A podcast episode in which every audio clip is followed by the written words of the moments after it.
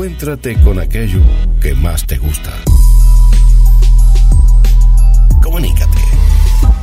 Radio Mar del Plata arroba gdsradio.com.ar Invierno 2021 Hola, hoy voy a preparar un queso fresco casero, rápido y sin ninguna complicación. Para ello... Comienza en GDS, la radio.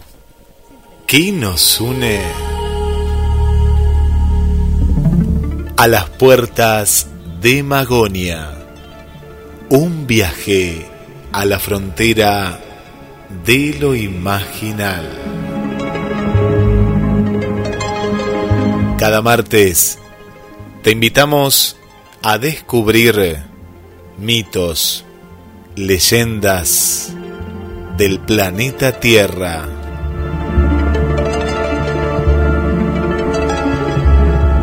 Y el más allá.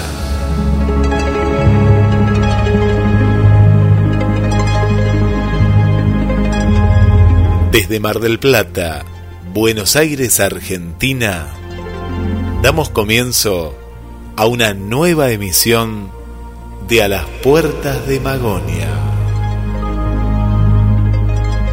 le damos la bienvenida al creador y conductor del programa, Carlos Matos. Buenas noches, Guillermo, ¿cómo estás? Buenas noches, Carlos, un placer. Bueno, hoy eh, vamos a, a, escuchar a Salvador Freixedo por estas cosas de la voz humana.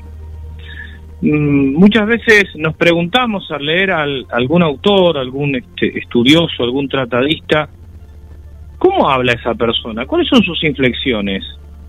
Eh, cuando leemos un, libro, un tratado, un cuento, un texto, lo hacemos con nuestra voz interna.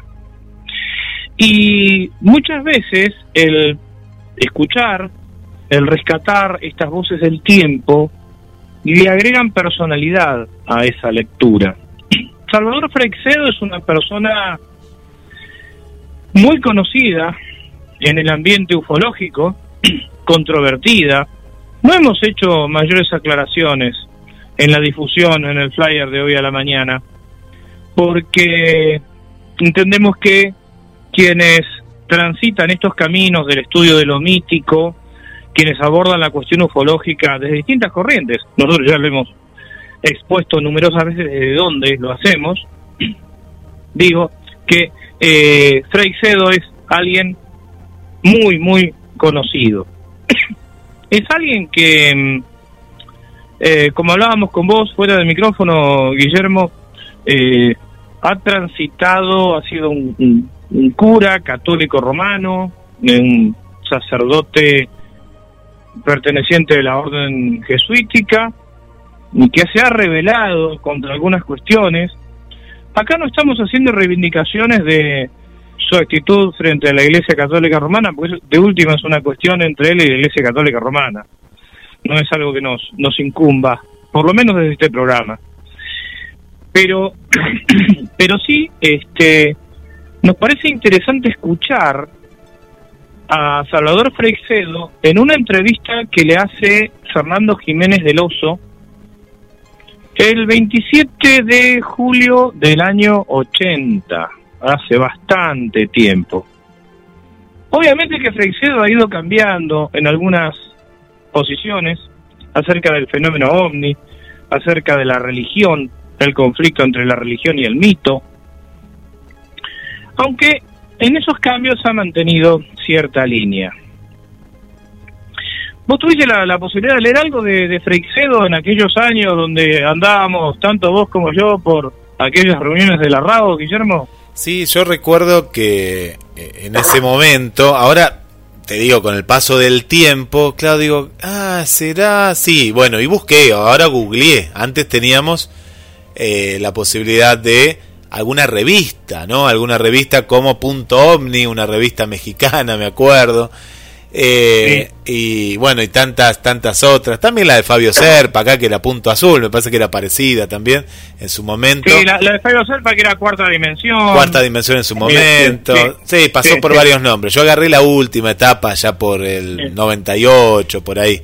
Eh, hasta el 2000 y algo. No, lo que pasa que lo que pasa es que vos sos joven, Guillermo, esa es la diferencia. Yo, yo no, cuando vos recién decías del 80 yo había nacido y no más, yo nací el 7 de junio del 80, así que esta entrevista tiene eh, yo tenía un mes y medio de vida, por lo que contaste. Mirá, mirá vos. Eh, mirá, yo tenía 14 años. Mirá, mirá, no, por eso, por eso, pero pero sí, sí cuando cuando ahora lo, lo googleé digo, claro, sí, era el que tenía, eh, ¿no? Ahí en el recuerdo. Y sí, un, personaje de estos que aparecen que son únicos, ¿no? Muy controvertido, para colmo esta, esta mezcla, ¿no? Voy a decir mezcolanza, ¿no? De entre, entre la iglesia, los ovnis, cosa que... Y se lo, se lo reivindica como, como libre pensador, algunos lo reivindican como libre pensador. Eh, mm, muchos de los libros, bueno, algunos de biografía del fenómeno ovni, muy, muy, muy conocido, eh, La iglesia que duerme. Eh, bueno, la verdad es que la, experiencia de escuchar aquellas voces de la historia eh, nos, nos permite, como decía al principio, poner en contexto. Vos sabés que eh, cuando rescataba esta, esta entrevista, porque hay muchas entrevistas, los otras, eh, en algunos programas, algunas, hace algunos programas atrás pasamos la de una a, Eric von Daniken. Recuerdo una colección, no tiene nada que ver con ufología y con mitos, ¿eh? Recuerdo una colección que salió allá por, por el 84, creo que llamaba las voces, eh, se llamaba Nuestro Siglo. y en esta colección, Nuestro Siglo, eh, me acuerdo que una, uno de los fascículos venía con un cassette que llamaba Las voces de Nuestro Siglo. Y era impactante escuchar la voz de Lisandro de la Torre, la voz de Alfredo Palacios, eh, la voz de, de Juan Domingo Perón en aquel 17 de octubre del 45 la voz de Ilia asumiendo, ¿no? Era mm, una, daba una sensación distinta, porque, eh, claro, después leer, los, leer los discursos de Lisandro de la Torre, ya uno no lo hacía con la voz interna, ¿no? Lo hacía con, tal vez con el énfasis de, de, Lisandro de la Torre. Y, y realmente, eh, recordando esa experiencia, eh, me parece que el, escucharlo ahora, Salvador Freixedo, va a permitir a quienes quieran hacer alguna de las alguna relectura de sus libros o de sus artículos un enfoque un poco distinto. Eh, no no sé si no sé si en, cuanto a las ideas, pero sí en cuanto a la convicción que puede llegar a tener. Mm. Uno de sus libros, Carlos, eh, La Granja Humana, ¿no? Fue uno de sus libros más conocidos, entre otros. Sí, sí, sí, sí, sí, La Granja Humana, sí.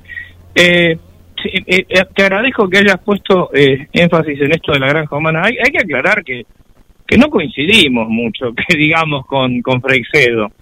Pero bueno, en este programa traemos todas las, las posiciones en estos temas, los enfoques, este, y sí, creo que ha sido un gran cuestionador en un montón de aspectos. Eh, hay una faceta de, de Freixedo que mucho no se recuerda, que es cuando él estuvo en Cuba y cuestionó, todavía él era sacerdote católico, eh, y cuestionó las estructuras de opresión que había este, en la época del gobierno de Batista, del dictador Batista, y Batista lo echó.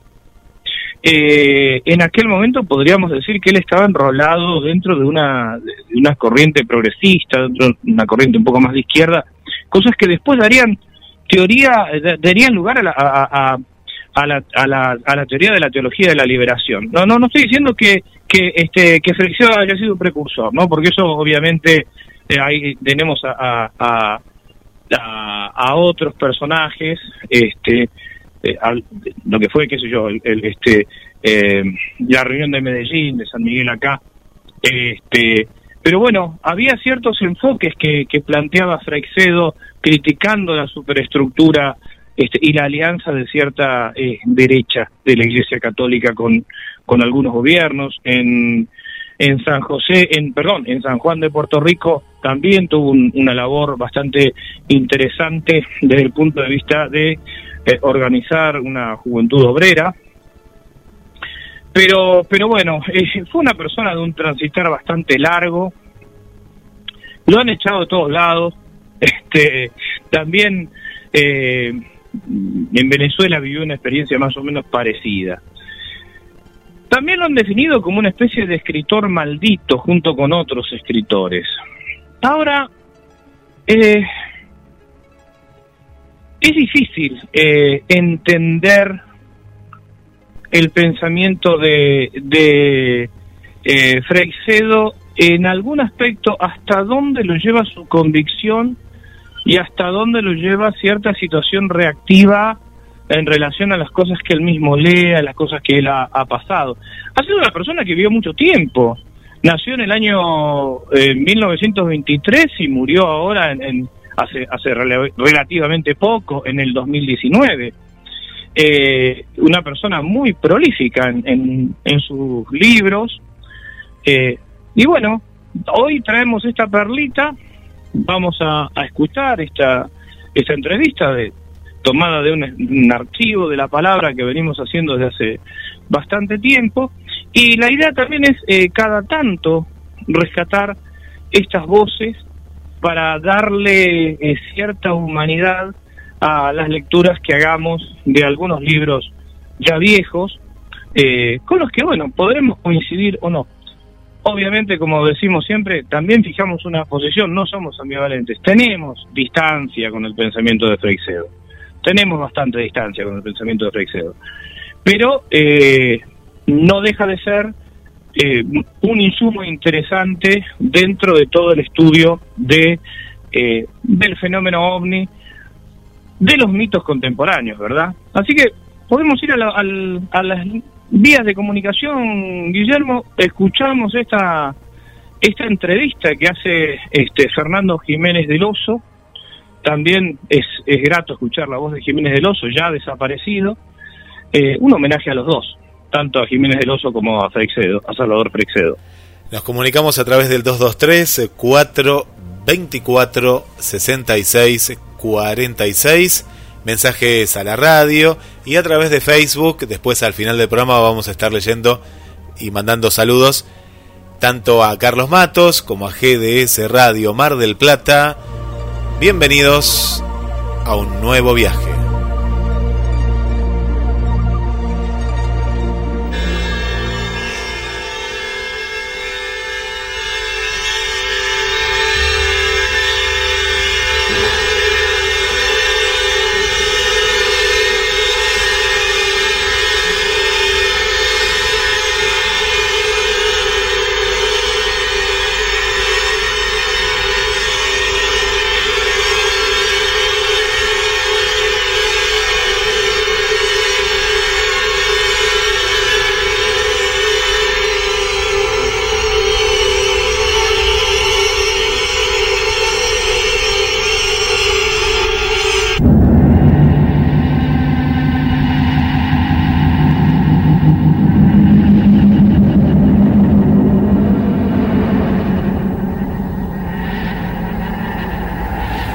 Freisedo, gallego y sacerdote.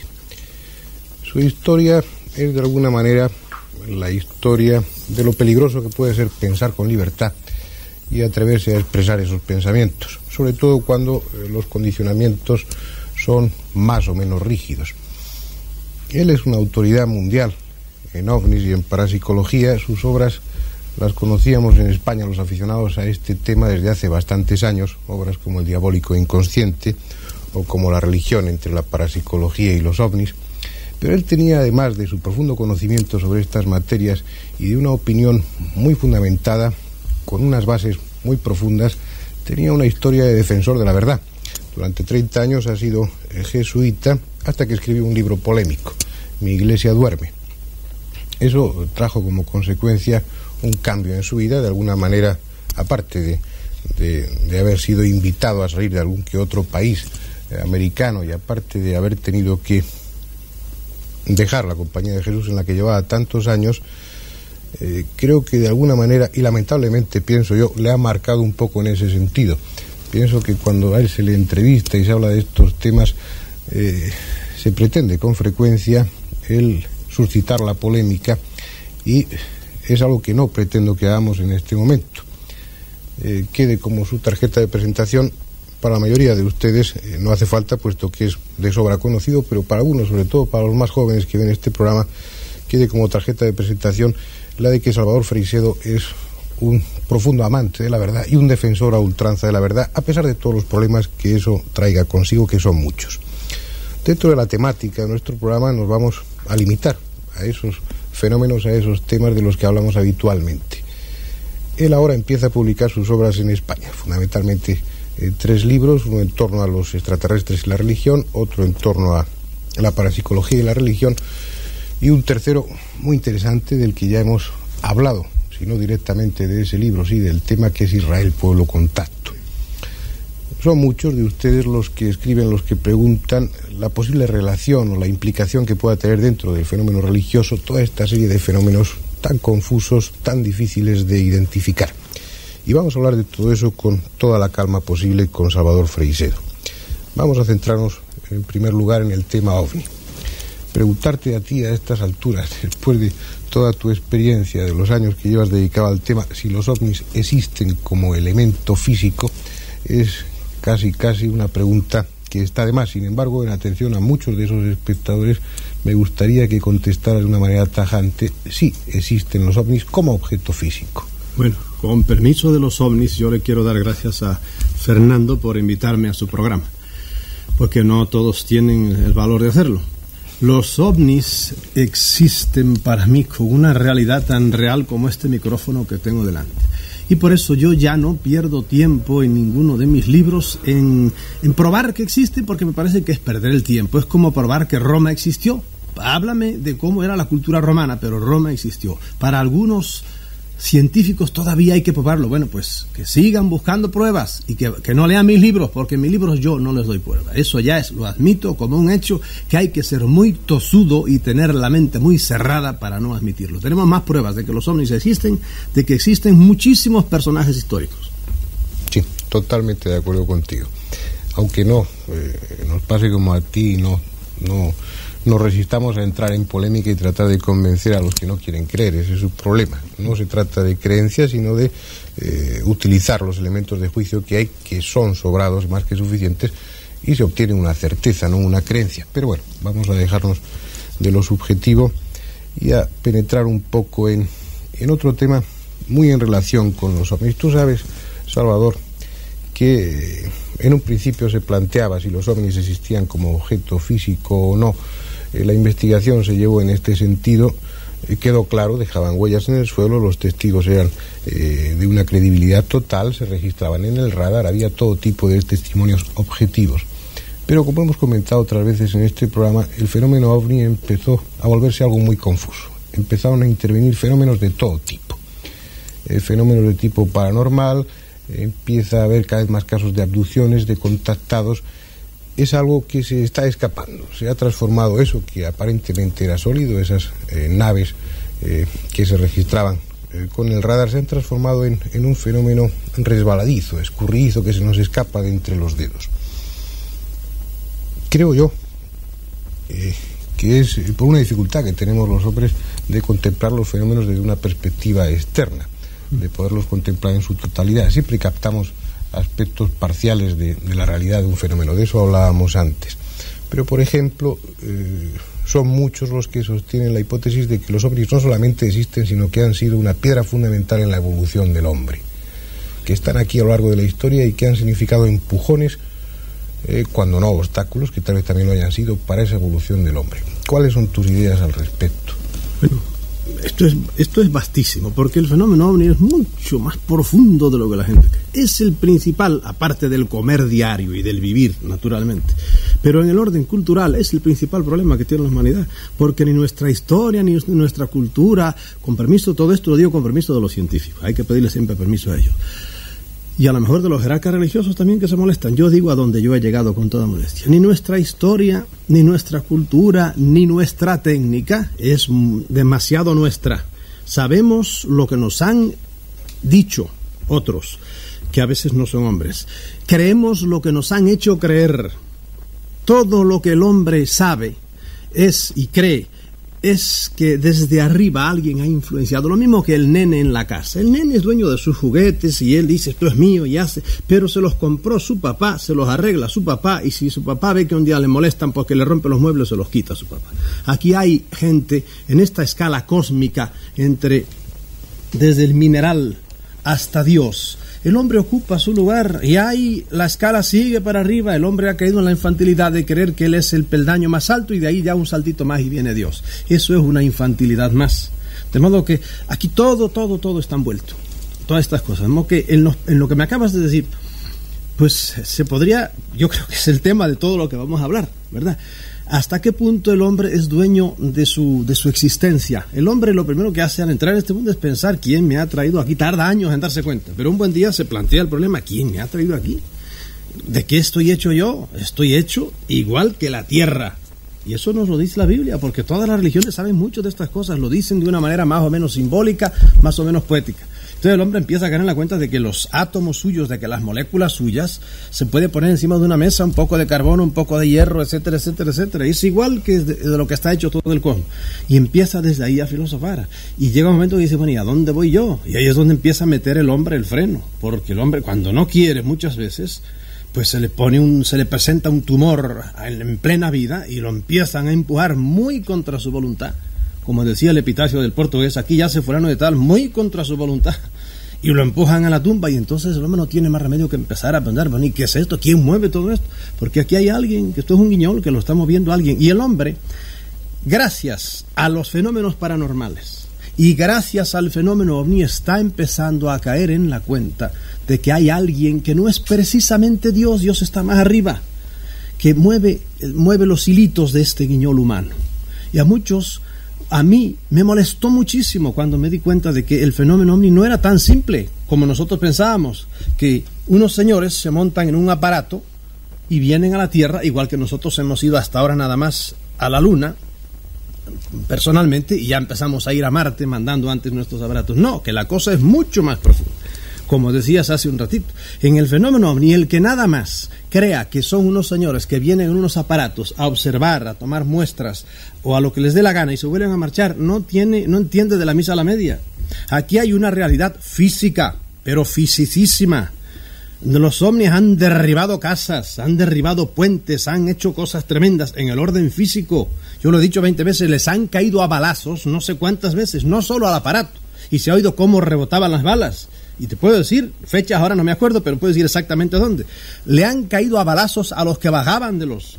Y yo sé casos de Estados Unidos, sé por lo menos dos, sé el caso famoso de la barriga de la Argentina, y nada, y a veces han derribado y se ha vuelto a levantar. A veces al entrar la bala adentro, el hombre cogió una luminosidad tremenda, el astronauta chiquito, y volvía otra vez.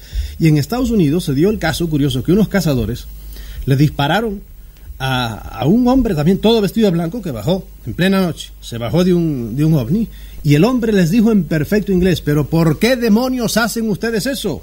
Y se metió en el ovni y se marchó para arriba. De modo que son, esa es una realidad física innegable, pero además hay una realidad parafísica. Ya esto implicaría unas, una cantidad enorme de, de explicaciones. ¿Qué quiero decir con parafísica? De una física que no entendemos los hombres. Es decir, que si yo dejo caer una piedra, eso lógicamente se va para abajo, ¿verdad? Si veo que la piedra va para arriba, ya hoy día sospechamos que hay alguna alguna fuente de atracción, que si esto es hierro será un electroimán y por ahí. Hace dos siglos sería un milagro, pero hoy día vemos que hay una física un poco más recóndita. En, en el fenómeno OVNI hay toda suerte de leyes físicas desconocidas. ¿eh? Por ejemplo, solo el ver flotar un aparato que sabemos que pesa muchas toneladas. ¿Por qué lo sabemos? Porque medimos las huellas que ha dejado en un terreno duro. Expertos. Y lo vemos flotar sin ruido ninguno, tranquilo, balanceándose. Ya ahí vemos que eso no es espiritual, es una cosa que pesa mucho, pero por lo tanto hay unas leyes físicas desconocidas. A eso me refiero cuando digo hay una parafísica. Pero además hay una metafísica. Hay algo que está más allá incluso de las leyes físicas. Ahí entra la mente. La mente tiene que ver muchísimo con el fenómeno. Y ellos tienen que ver enormemente con la mente humana, manipulan la mente humana. Nosotros vemos lo que nos dejan ver. Muchas veces pasa al contacto, le pasa lo que le pasa al que ve sombras. Hay un cierto tipo de teatro de sombras. Y no ve los que producen las sombras. Está viendo las sombras en la pared y son cosas que se mezclan. Y uno dice, mira qué nariz tiene ese hombre. No, es que la luz le da un poco de lado y la nariz sale mucho más grande. La realidad no es lo que uno está viendo. Y uno está viendo nada más aquello. Eso es lo que yo parte, ¿eh? es lo que yo llamo la realidad metafísica de los ovnis. Sí, es imposible sintetizar toda la idea aquí a lo largo de los años en unos minutos nada más, estoy de acuerdo contigo. Pero eh, tú has citado algo que pienso que es interesante eh, para muchos espectadores, que eh, serían, estarían representando los ovnis, los extraterrestres, todo eso, pienso que el poner una sola etiqueta es quedarse cortos, pero utilicemos el término extraterrestres como una especie de escalón intermedio. Mm. Es decir, encima del hombre no está Dios, sino que encima del hombre hay otra especie de hombres más evolucionados o dioses menos evolucionados, no sé, ya cuál, Sí, no sé cuál sería el término correcto, pero eh, dependeríamos de ellos eh, y en última instancia, junto con todos ellos, dependeríamos de Dios, sin entrar en, en- en una metafísica. Mm. Déjame de- decirte nada más. Dímelo. La iglesia dice eso. ¿Qué son los ángeles sino uno, estos señores? Ellos le llaman ángeles y yo admito el término ángeles, muy bien. Además, ángel en el término etimológico es el enviado de uno que está más arriba. Eso que llamaríamos Dios o lo que quieran decir. Todas las iglesias admiten ese tipo de espíritus. ¿Qué son los espíritus? Otros seres que son inteligentes y no son hombres. De modo que hasta, hasta el dogma cristiano está de acuerdo con eso. Y fíjate bien que en el dogma cristiano hay un escalafón. Desde un querubín, un serafín, un trono, una potestad, etcétera, un dominio. Tiene diversos nombres, hasta ángeles y arcángeles que están en el tope. Y un arcángel es mucho más poderoso que un serafín. Eso es pura teología. Es una man- otra manera de decir esto mismo que estamos diciendo. Entonces, de alguna manera, los ovnis, el fenómeno ovni, no vendría a entrar en colisión con las religiones, sino que eh, serían una nueva fuente de información, una nueva perspectiva para entenderlas mejor en ese sentido. En el fondo así es. Se podrían interpretar muchos de esos eh, fenómenos eh, recogidos en los textos sagrados que interpretamos como simbólicos, eh, porque no, nuestra, nuestro raciocinio nos, nos impide admitirlos tal como están plasmados, como simbólicos lo dejamos. Entonces el fenómeno ovni podría explicar eso. Por ejemplo, eh, comentabas tú lo de los ángeles. Hasta ese punto estarían influyendo en nuestra historia, en nuestros acontecimientos, hasta el punto de momentos determinados enviar o venir esos mensajeros, esos ángeles, para decirnos cuál es el camino que debemos seguir. Está, yo creo que el que lea desapasionadamente, lo que pasa es que, mira, decir estas cosas de repente a uno que oiga, por ejemplo, por primera vez hablar de esto, nosotros le sonamos completamente locos. Eso es indudable, yo lo admito así. Yo soy tolerantísimo, no me interesa mucho que piense, hombre, nada más me interesa si actúa bien y es honesto, pues yo sigo con él. Y hasta le doy la razón y digo muchas veces, mire, si usted no ha leído nada de esto, no lea esto. Por ejemplo, en concreto es el libro mío, no lo lea. Porque hay que prepararse. Es como un hombre que es muy inteligente y tú de repente le pones delante a una ecuación de tercer grado. Me dirá, pues esto es chino, yo no, yo no sé multiplicar, soy muy inteligente, nadie me ha enseñado. Pues mire, no empiece con ecuaciones porque no va. Lo mismo pasa con esto. De repente, empezar a oír esta explicación, mm, diríamos, de algún dogma religioso, desde este punto de vista, es para mucha gente es estremecedor por dentro. Y lo mejor que hacen es no meterse esto. Sin embargo, la curiosidad es la madre de la ciencia. A muchos yo les diría, atrévase. Yo no quiero derribar en su mente nada, pero nada más abrirle un poco las puertas, porque yo por muchos años tuve también delante de mis ojos, tuve barreras, no pude ver, y gracias a la suspensión de los señores obispos, a los cuales le estoy agradecidísimo, me empecé a, a- ya no tenía el trabajo normal que tenía, diario, que era con juventudes y por ahí, y empecé a tener tiempo a pensar, a reflexionar en un problema que siempre me había llenado de, curiosidad, diría yo, que es el fenómeno de los ovnis, eso de aparecer a unos señores por ahí, ante los cuales la ciencia no tiene nada que decir, o tiene que decir que no existe, muy bien. Entonces ya no lo volveré a preguntar, porque si no existe, no hay, no saben nada de eso. La teología no tiene nada que decir así eh, oficialmente de eso, pero yo voy a los libros sagrados y me asomo, parece que esto tiene que ver con eso. Entonces eso me empezó a inquietar y lo empecé a estudiar.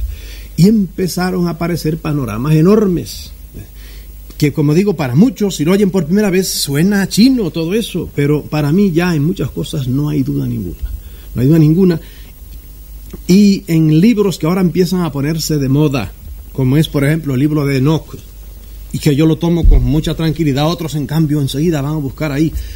Pero libros que fueron tenidos por cosa sagrada o por muy serios durante mucho tiempo y que eh, un poco extrañamente en el concilio de Trento, que fue allá hacia el año 1570 la iglesia hizo el canon de los libros sagrados es este. Y ahí se eh, largó para afuera a unos cuantos.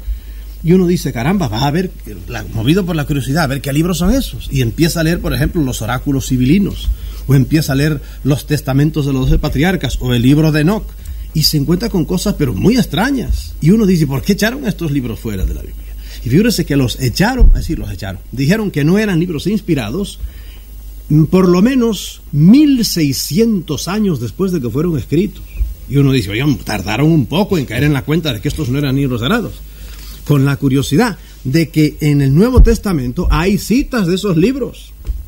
Que eso también está muy raro, ¿verdad?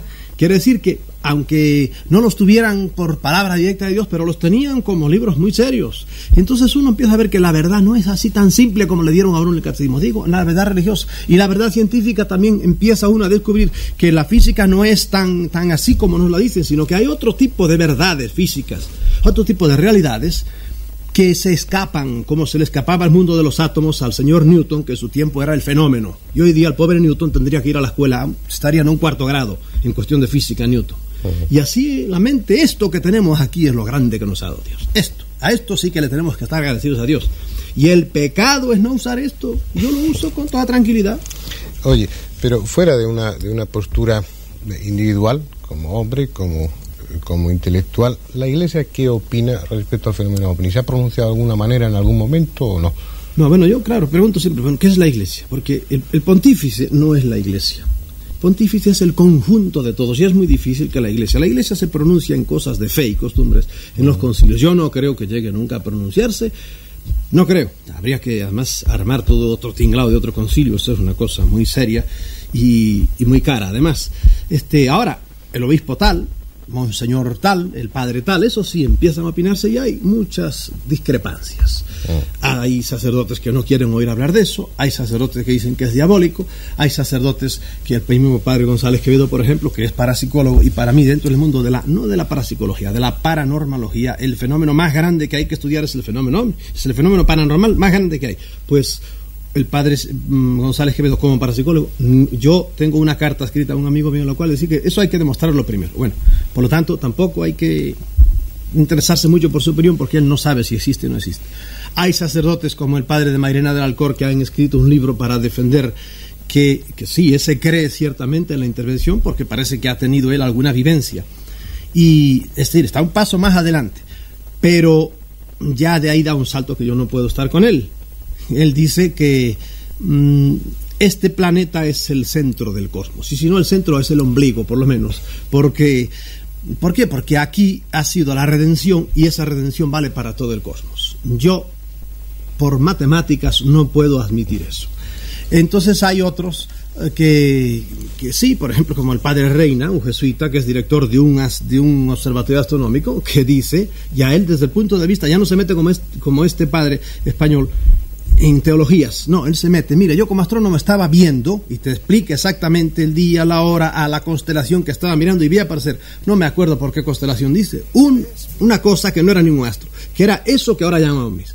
Y lo fui siguiendo de tal constelación a tal constelación. Le calculó la velocidad.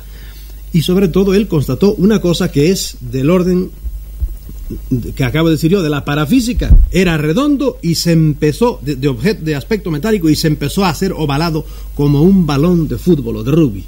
Y eso ante mis ojos pasmados yo vi cómo iba cambiando a toda velocidad, porque es una, era una velocidad pasmosa la que llevaba, cómo iba cambiando de forma. Y eso es todo, un, por un lado jesuita, este, un sacerdote, y por otro lado es un astrónomo. De modo que hay que creer a testimonios como, como ese. De modo que la iglesia hoy día piensa todo lo que quiere pensar. Bueno, pero tendrá que tomar un partido, pienso yo, porque de alguna manera están eh, siendo invadidos a nivel, a nivel espiritual, me refiero a nivel de creencias. Esto yo lo comentaba a veces como psiquiatra. Antes muchos delirios en los psicóticos tenían eh, unas connotaciones típicamente eh, religiosas. Mm. Establecían diálogo con santos, con la Virgen, hablando de una auténtica enfermedad, de un, auténtico delirio. Ahora gran parte de esos delirios están siendo sustituidos por eh, pacientes que deliran con los extraterrestres. Por otra parte, eh, en este momento de angustia que está viviendo el mundo, no te voy a decir si justificado o no, Y hay muchas personas, millones de personas en este planeta que están levantando la vista esperanzados al cielo, no para esperar ángeles salvadores, no para esperar una intervención divina, sino para esperar la intervención de los extraterrestres que eh, van a ayudarnos a salir de, de, esta catástrofe. Creo que de alguna manera está entrando en colisión. Eh, lo... Dos cosas yo diría. El libro de Jung que es, si alguien hay que sea culto en nuestro siglo, es don Carl Gustav Jung. El libro de Jung, que él tituló en alemán algo así como de las cosas que algunos dicen que ven en el cielo, y es un libro sobre ovnis, dice exactamente lo que dices tú. Él ahora los delirios, en la gente que él trabajaba en sus laboratorios allí, son sobre ovnis y cosas de esas. Sin embargo, el mismo Jung dice hoy día, dado lo que yo oigo, y entonces el año cincuenta y pico, cuando él escribió, ya era viejo, pero era cuando estaba en toda su potencia este, dado los informes que oigo, yo no, sé, no creo que se pueda dudar de la realidad objetiva del fenómeno, de modo que en eso Jung era mucho más inteligente que, mucho, que muchos otros señores. Bien, este, Jung también notó eso. Ahora los delirios de la gente se van por ese lado. Y él dice es que en este estado angustioso de la posguerra un hombre está esperando algo, siempre algo que nos redima. Ya no son redentores, son ovnis por ahí. Y es muy curiosa la mezcla que él hace. De modo que eso era parte en lo que estabas diciendo tú. Pero lo de que están entrando en colisión, para mí entró en colisión desde el primer día que yo me enteré, me acuerdo que lo vi en el periódico, y fue al principio de la década del 50, de que algún objeto, al parecer tripulado por personas inteligentes, no fabricado por hombres, por la velocidad y la altura que iba, había cruzado el Atlántico de norte a sur. Y eso, y, comentaba el periodista, y aquello me empezó a revolver ya mis ideas religiosas. Dije yo, pero ni esta gente son redimidos o no son redimidos. ¿Qué piensan de Jesucristo? ¿Tienen infierno o no tienen infierno? ¿Qué pensarán hasta del purgatorio? Su Dios es nuestro Dios. Naturalmente uno repiensa otra vez. Y no vamos a ser como, según tengo entendido, en el, pasa en el Islam, que está prohibido hablar de religión. Si a nosotros nos prohíben hablar de religión, nos prohíben hablar de algo, entonces quiere decir que nos toman como niños. Algunas veces es así. Vamos a dejar el tema aquí, Salvador. Volveremos en, otras ocasiones a hablar de otros aspectos que también son muy interesantes como y que tú tratas en esos libros, como por ejemplo la parapsicología y la religión, o Israel, pueblo contacto, que creo que son tremendamente interesantes, insisto en el adjetivo porque no se me ocurre otro, tal vez apasionantes fuera más apropiado, pero que eh, lo que es seguro es que a los que hacemos y a los que siguen este programa son temas que nos, nos atraen lo suficientemente como para volver a insistir una y otra vez sobre ellos. Hasta que llegue ese momento vamos a dejar aquí el programa, nada más. ahí, ahí mezclamos esas campanas con la música eh, original de A las Puertas de Magonia, la música que identifica el programa, la música de, de, de Ennio. Volvemos al estudio número 2 junto a Carlos Matos y en esta entrevista de 25 minutos, hoy el programa va a ser un poco más corto, pero sí ahora en el desarrollo, ¿no? Porque eh, Carlos ha dejado eh, muchos temas, muchos temas en poco tiempo. Sí, eh, realmente acá Salvador Freixo aborda varios de los temas que en alguna oportunidad también hemos charlado con Diego Viegas que sacó un libro hace poco, vamos a entrevistarlo en próximos programas a Diego, eh, lo hemos charlado también con, con Luis Pacheco. Este, claro, acá se ponía en crisis, eh, había, había un gran revuelo en los 80, ¿no? Un gran revuelo entre eh, la iglesia y acá, a ver, la palabra iglesia, se habla de la iglesia como si hubiera una única iglesia. Qué, qué notable ese discurso, ¿no? ¿Qué opina la iglesia? Eh, preguntaba Fernando Jiménez del Oso. Obviamente, eh, dando por sentado que la iglesia es la iglesia católica romana, cuando hay muchas otras iglesias. a lo que muy bien respondía este eh, eh, eh Salvador Freixedo diciendo bueno qué es la iglesia quiénes quiénes son la iglesia quiénes somos la iglesia y hablaba de la opinión de, del pontífice no bueno ahí estaba un poco este esta esta cuestión que se venía planteando también en los años este 70 y 80 de el debate dentro de la iglesia católica entre la iglesia jerárquica por un lado y la iglesia carismática por el otro. en la iglesia carismática en el sentido del pueblo, ¿no? Este, creo que hay, varias cuestiones que, que tienen vigencia en el, en el debate de hoy, este, en lo imaginal. Eh, bueno, eh, cuando él habla de la jerarquía que reconocen varias, varios cultos, cuando habla de los ángeles, obviamente en las tres religiones abrámicas, ¿no? En el judaísmo, el cristianismo y el islam. Menciona el libro de Enoch.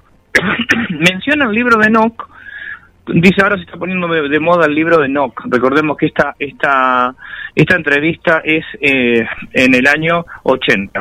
80, sí. Hay que recordar que el libro de Enoch no está en el canon de la Iglesia Católica Apostólica Romana ni en el canon de la Iglesia Ortodoxa, salvo una, que ahora lo vamos a decir, eh, ni, ni, ni, en, ni en el canon de la, la Biblia este, em, que usan las eh, iglesias evangélicas. En realidad es la misma Biblia, lo que hay que aclarar que en algunas eh, en, en, algunos casos entran algunos libros y en otros no. Por ejemplo, en la iglesia siriana no entra el libro de Apocalipsis, que sí entra en la iglesia en las iglesias occidentales, si bien entró tarde. Eh, ahí Salvador Freixedo habla del concilio de Trento. En realidad el canon se había definido mucho antes, no en el concilio de Trento, se había definido mucho antes. Cierto es que el libro de Enoch, la iglesia ortodoxa etíope, sí lo tiene en el canon. Sí lo tiene en el canon. Hago toda esta, esta aclaración porque este, en esa iglesia ese libro es canónico.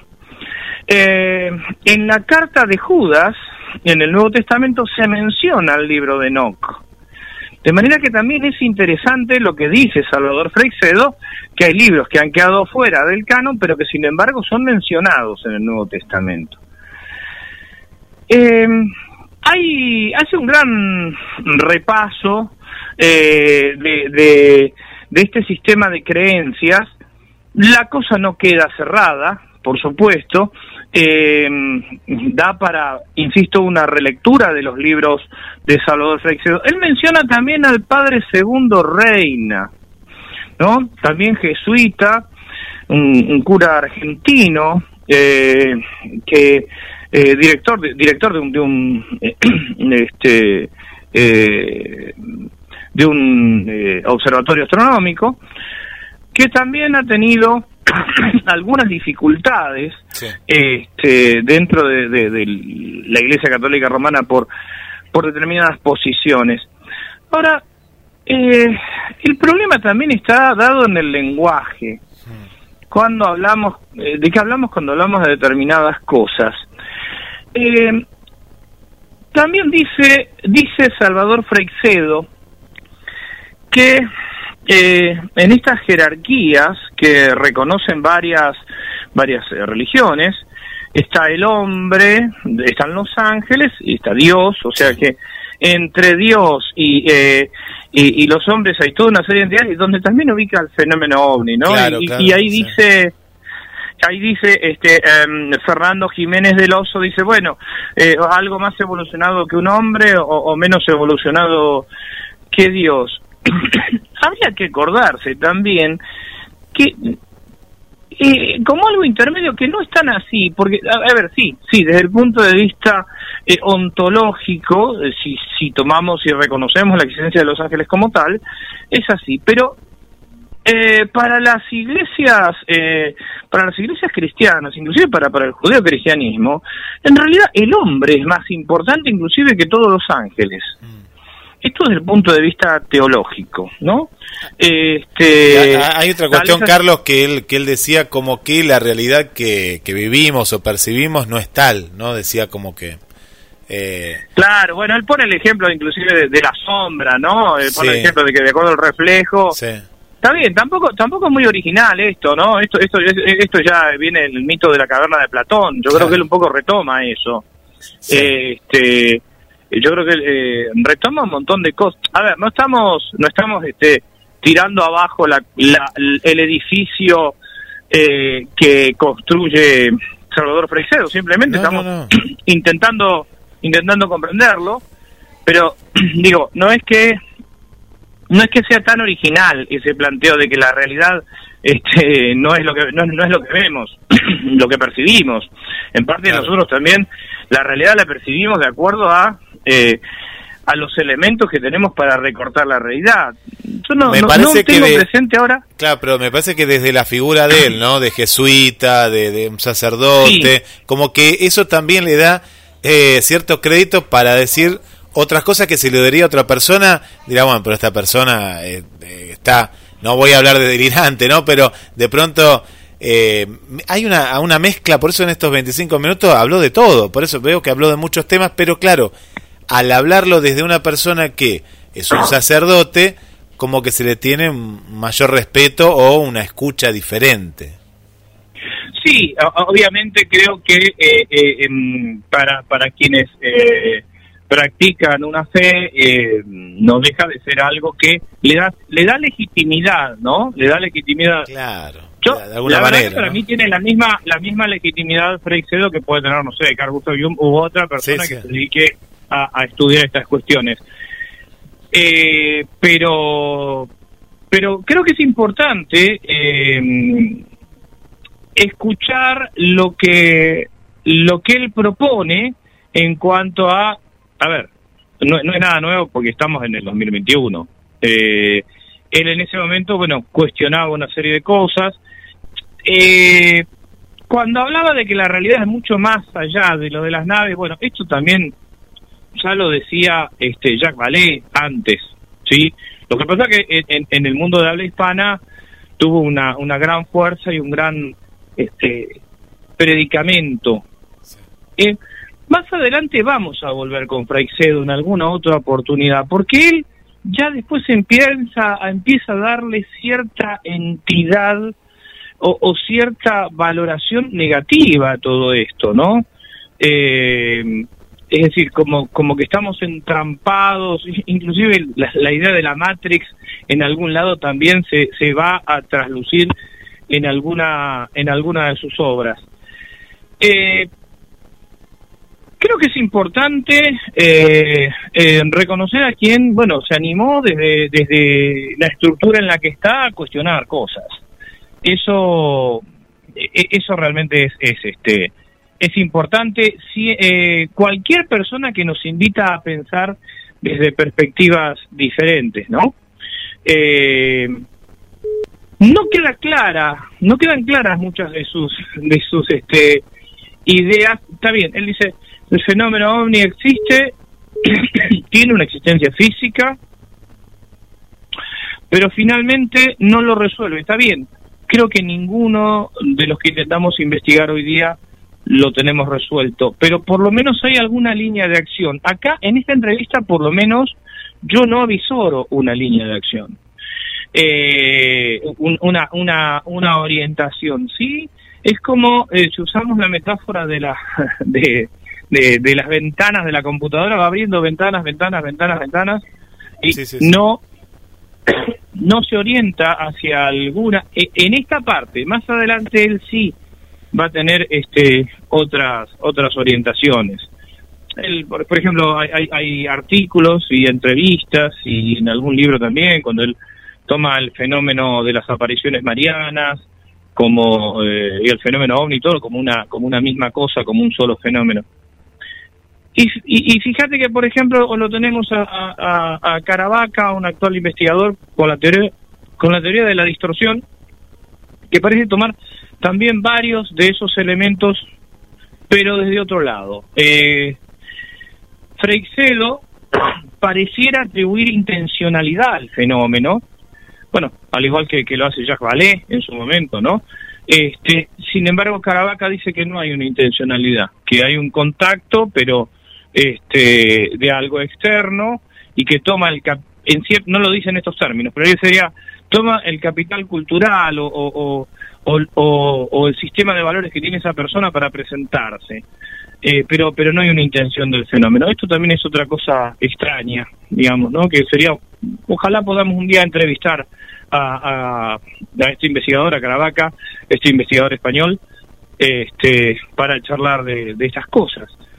Bueno, hemos sacado de, del arcón de los recuerdos. No, y, aparte una, una entrevista que, que, se escucha muy fresca, ¿no? Como, como que parece que, que fue ayer, porque vos me contaste que había un otro fragmento que, que, que, no, era, no era radial. Quería compartir, Carlos, en el final del programa, como lo hemos hecho en alguna emisión de, del año pasado, hoy eh, nuestro compañero Gabriel Magnante me comparte una, una nota de hace, de hace unos días de un descubrimiento eh, relacionado con las pirámides de Egipto que un equipo de arqueólogos reveló quiénes las construyeron, ¿no? Y justamente entre las teorías más, eh, digamos, eh, en, en, lo que podíamos llevarlo, ¿no?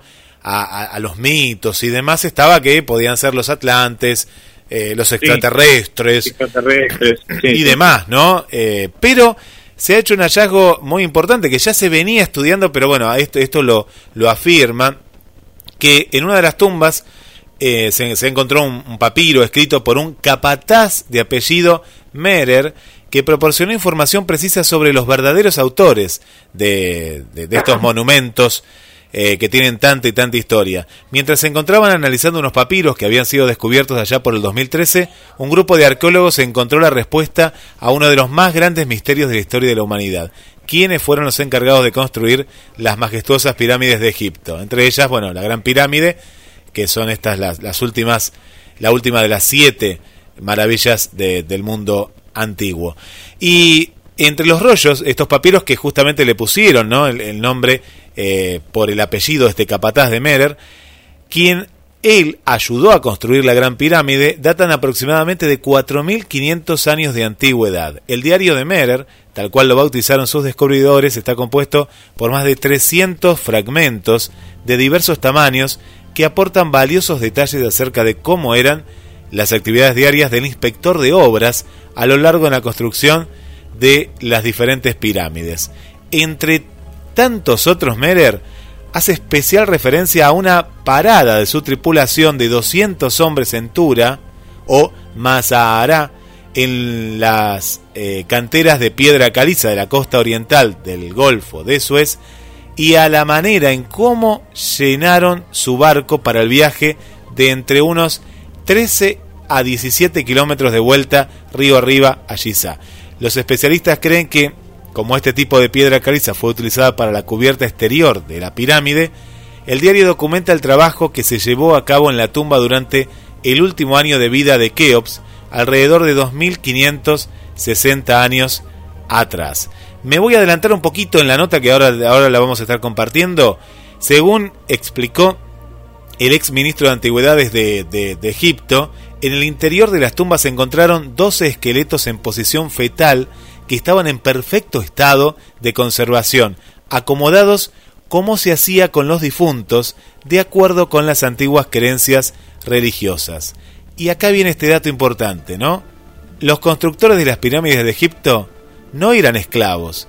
Si lo fuesen, no estarían enterrados al lado de los reyes y de las reinas, concluyó Sahi Awas, quien participó del estudio. Así que, eh, bueno, mirá cómo siguen dando que hablar, Carlos, eh, las pirámides de Egipto. Sí, sí, vos sabés que, bueno, en principio agradecerle a Gabriel este, eh, el, aporte para, para el programa. Bueno, Christian Jack, un egiptólogo, también escritor, escritor francés de, de numerosas novelas eh, sobre Egipto, sí, también explica que no, las pirámides en sí no fueron construidas por, por esclavos. De hecho, los esclavos, la, el tema de los esclavos es algo posterior. Eh, y vos sabés que ahora me estoy acordando de algunas, eh, algunos dibujos animados, ¿no? Donde, donde muestran, eh, eh en el que se habla sobre, sobre Moisés, ¿no? Sí, claro. príncipe de Egipto, sí, sí, sí, Moisés, y, y, cuando se esclaviza a, al, al, pueblo hebreo, se los ve este, picando piedras para, para las pirámides. En realidad, claro, eh, eh, las pirámides, eh, cuando, cuando estaba en, en, la época en la que el pueblo hebreo este, estaba en Egipto, las pirámides ya se habían construido hacía rato, no se construían más pirámides. Claro, ya no se construían eh, más. Sí, sí, sí. No, sí. no, no, eso fue, eso fue mucho después. De qué manera es impresionante la cantidad de, de, de, eh, de errores que tienen muchas películas eh, es como es como por ejemplo la, la coexistencia de eh, los picapiedras cuando vos ves a los dinosaurios conviviendo con las personas Claro, ¿no? claro, vos lo ves y decís que estaban ahí, convivían. No, no, nunca, Claro, nunca fue así. Este, pero sí, lo de, lo de las pirámides. Ahora, esto va a decepcionar a mucha gente, ¿eh? Va a decepcionar a mucha gente que, que ha escrito y, y ha hecho correr ríos de tinta diciendo que vinieron Sí. los extraterrestres y las construyeron. No, y aparte en, en- macana, en ¿no? la, en la nota hablan de un... eh, hay una nota más extensa. Ahora voy a hacer una recopilación para, para GDS eh, en la cual hablan de, vos fíjate, la ingeniería de esa época. Eso sí que asombra, ¿no? Asombra lo, lo, lo, lo avanzado, ¿no? Eh, habían construido un puerto interno que a través de un canal para poder llevar estas estas piedras lo explica con mucho con mucho detalle eh, pero es muy interesante es muy interesante la, la historia no es, es, es fantástico Bueno, yo, eh, ¿te acordás que, que una vez eh, habíamos hablado con un amigo español radicado creo que en Montevideo, músico, este, y salió el tema de las pirámides y Sí, otras sí. cosas. eh, y- Jo, Jo, Jo, que estaba en- Eh, eh, eh, creo que- sí, Exacto. Y, está bien, o sea, yo creo que uno puede, uno respeta eh, las diferentes teorías, pero lo llamativo es que eh, detrás de toda esta corriente de la neoarqueología, este, impulsada en muchos casos por, por Eric von Daniken, hay como una especie de desprestigio del talento de las comunidades y de los pueblos de aquellas épocas. claro, O sea, cada logro, cada obra arquitectónica, cada avance que tenían, eh, enseguida se los atribuían a los extraterrestres. Sí, Eh, sí. La verdad es que eh, detrás de esa idea, detrás de esa idea, hay eh, una idea más peligrosa todavía, que es la de pensar que nosotros tenemos la precisa que los pueblos antiguos eran unos bárbaros, cosa que no es así, bárbaros en el sentido peyorativo de la palabra, ¿no?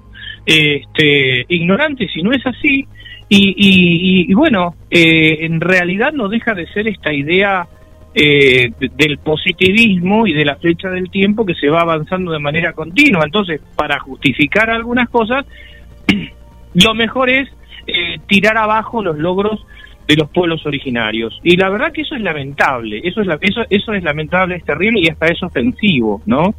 Este, eh, eh, digo, a, a veces compramos, eh, a ver, creo que en la adolescencia en algún momento todos comprábamos, yo me acuerdo de los 13 años, leía alguno de esos libros, qué bárbaro, porque bueno, uno está rebelde contra todo y decís, bueno, empezás a cuestionar la ciencia oficial, cuando no tenés la menor idea de nada. Este, y entonces esa bibliografía viene como, como, como, este, eh, anillo al dedo. Claro, claro que Pero, sí. bueno, pero es así, Carlos. eh, a veces es, es más fácil creer una historia que, claro, tiene muchos atractivos, que Sí. en este caso, acá a, la- a las pruebas, ¿no? Justamente, pero esto es lo interesante, ¿no? Estamos hablando de, de, de- de cuántos años han pasado, año 2021, se sigue investigando y bueno, acá ah, está, está las vistas, es, eh, es muy interesante este informe y como vos decís, bueno, viene a repensar desde películas, desde la, la novela Moisés que ve Adrián y su mamá, que le mandamos un saludo a Laura, eh, y, y- y mucho más, ¿no? Eh, esto viene a repensar toda una, una cuestión hasta, hasta que en la Biblia misma, ¿no? Vemos alguna que otra referencia Es que, que después, acá, viste, se acá- la... acá tenemos que hacer una aclaración, eh, Guillermo, que una cosa es una verdad histórica y otra cosa es una verdad mítica. Y a ver, las dos son verdades ubicándolos en el plano en el que lo queramos ubicar. Sí, Eh, las verdades míticas normalmente son verdades fundantes.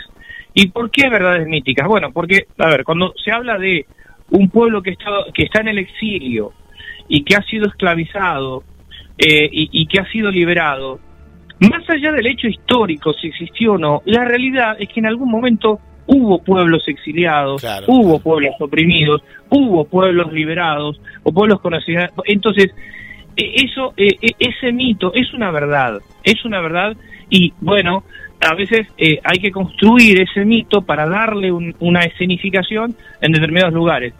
¿Es mentira? Es una verdad mítica, es una verdad que está fuera del tiempo claro. y que a todos nos ocurre. es una verdad histórica, a lo mejor no se ajusta a la verdad histórica, es otra cosa.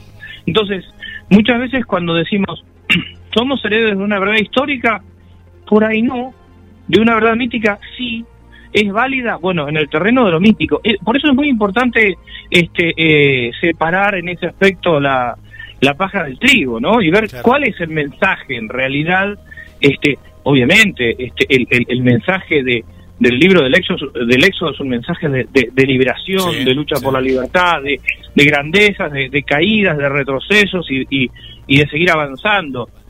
¿Eso es cierto? Sí, es cierto, es cierto y debe ser cierto. Tiene que tiene que servirnos para para para para este para nuestra vida personal, más allá de la eh, de la religión o de la fe que cada uno que cada uno profese. ¿Eso impide que uno estudie desde el punto de vista de la, de la egiptología? ¿Pasaron? No, porque estamos hablando de cosas diferentes en realidad. El problema en todo esto es el literalismo, ¿no? Es el literalismo, es decir, porque sucedió exactamente, y entonces, claro, cuando después vos descubrís un documento que cuestiona alguna de las líneas de lo que leíste previamente, se te viene todo abajo. Pero eso es porque no entendimos nada. ¿no? Entonces, eh, pongamos un poco las cosas, cada una de las cosas este, en, su lugar. A mí me parece que es importantísimo este aporte que hizo Gabriel. Sí, sí, bueno le agradecemos. Eh, este sí, sí.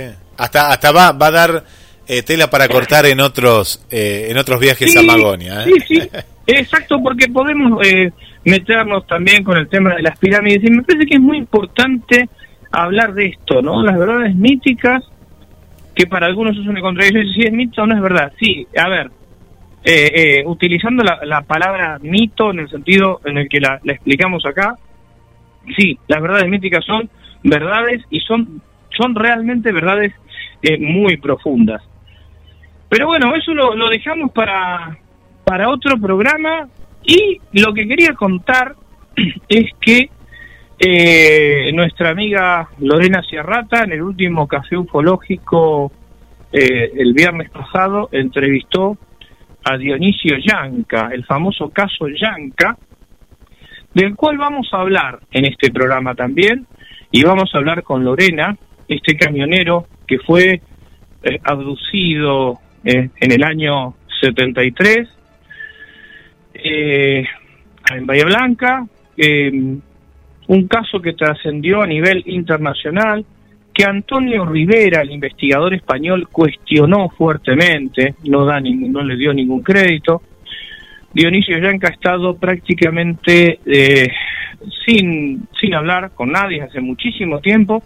Lorena consiguió entrevistarlo. ¿Y por qué es importante este caso?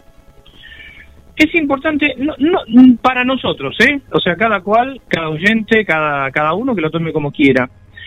Eh, más allá de la cuestión de la eh, abducción, si fue, si no fue, si ocurrió o no ocurrió, se dieron una serie de hechos después con este hombre, Dionisio Yanca, un hombre grande, que alguna vez hemos hablado en el programa, cuáles son los límites que debe tener un investigador al estudiar un caso. ¿Cuáles son los límites éticos? ¿Cuáles son los límites bioéticos que se debe tener?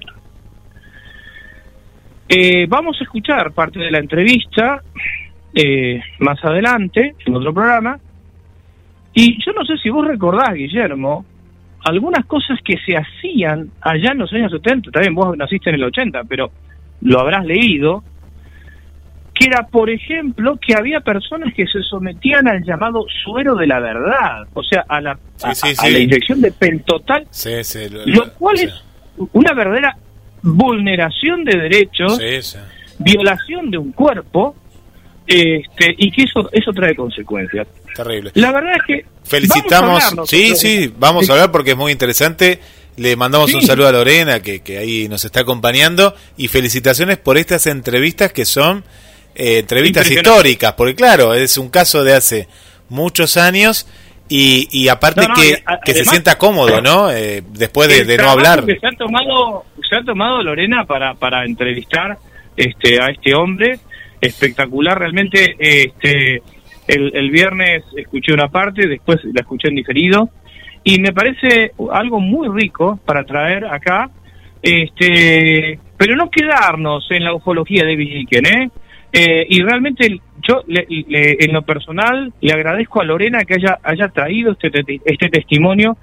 Lorena dice, yo no soy investigadora, eh, así se autodefine Lorena. Sin embargo, eh, creo que trae y genera insumos que permiten una revisión de casos como, como este, ¿no?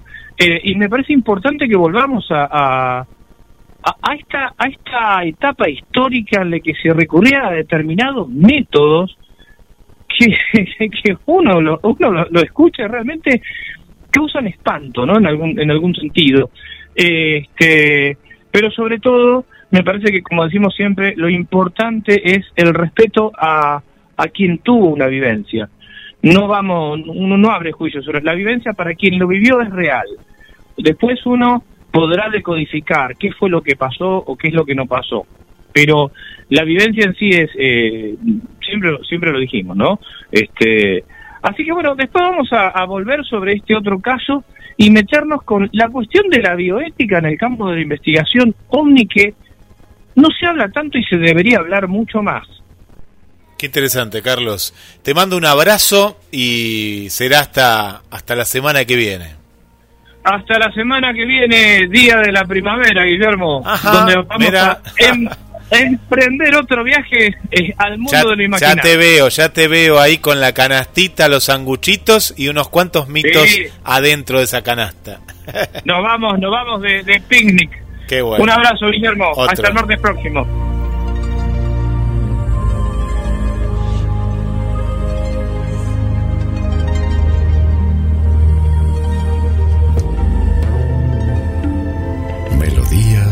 Llegan con la brisa.